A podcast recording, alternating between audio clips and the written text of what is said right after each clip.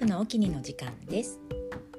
今日も私のお気に入りのあれこれの中からよりすぐりを一つ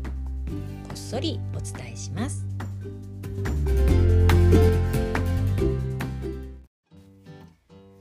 はい。それでは生姜の話の続きです。まさか続きになると思わなかったんですけど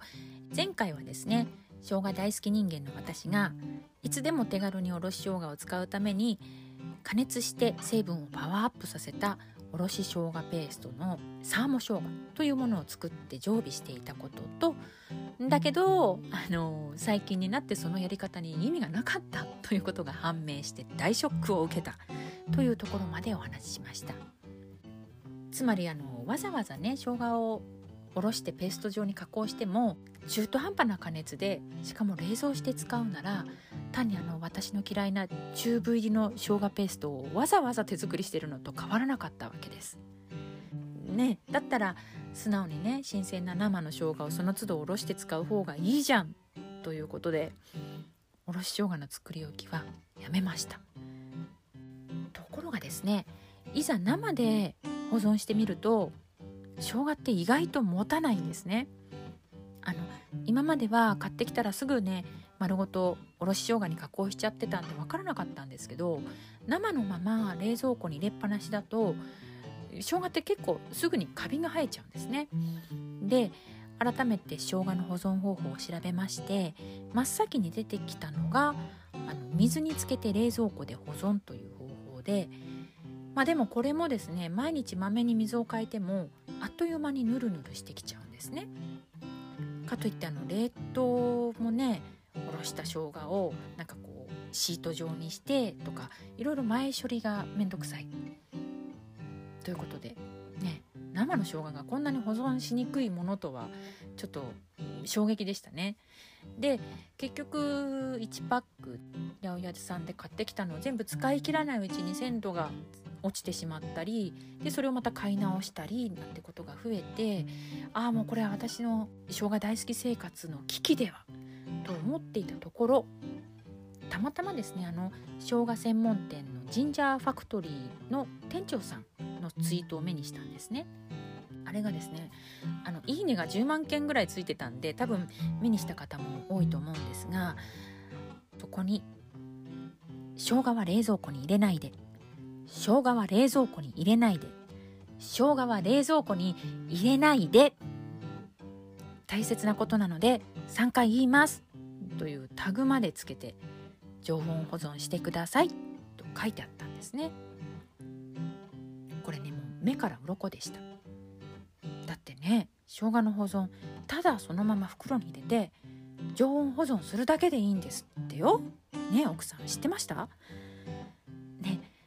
でまあ早速半信半疑で試してみたら本当に大丈夫でした。びっくり。生姜ってそもそも暖かいところで育つものなのでむしろ冷やしちゃダメなんだそうですね、まあ、でも何回か試したら常温保存でやっぱりすぐダメになっちゃう生姜もあって改めてその店長さんの動画を見てみたらあの流通の過程でね畑から市場に出て八百屋さんに来るまでの間にあの冷蔵保存されたりしてすでに生姜の元気がなくなっちゃってた場合は今更ね常温保存してもやっぱダメみたいですね。ということまで分かったのでよしそれならと膝を打ちまして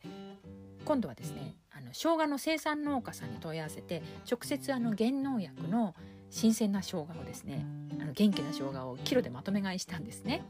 ねもう生姜好きですからそこはもう潔くいきました。はい、でこれをですね本当にそのまんま大きめのジップロックに入れて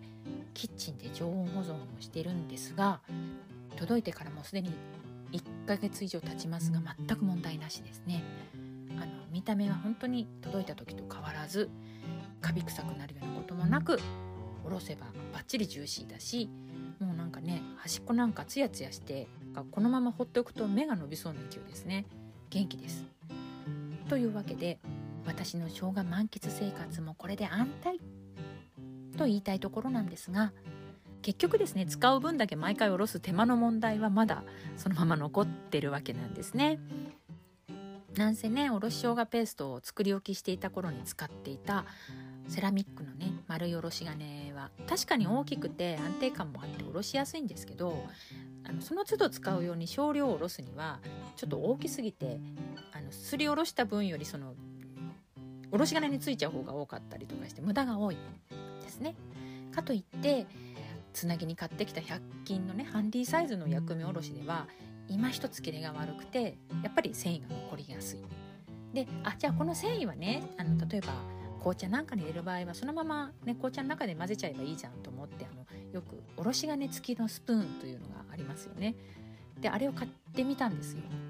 だけどやっぱりあのなんせ形がスプーンなのでおろす時に力が入れにくくてですね安定感がなくてやっぱり使いにくかったんです。でまあなんかいいのないかなと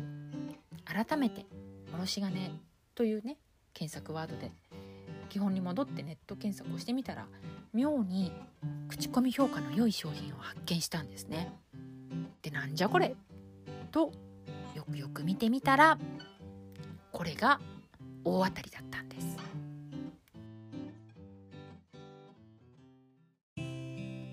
この番組では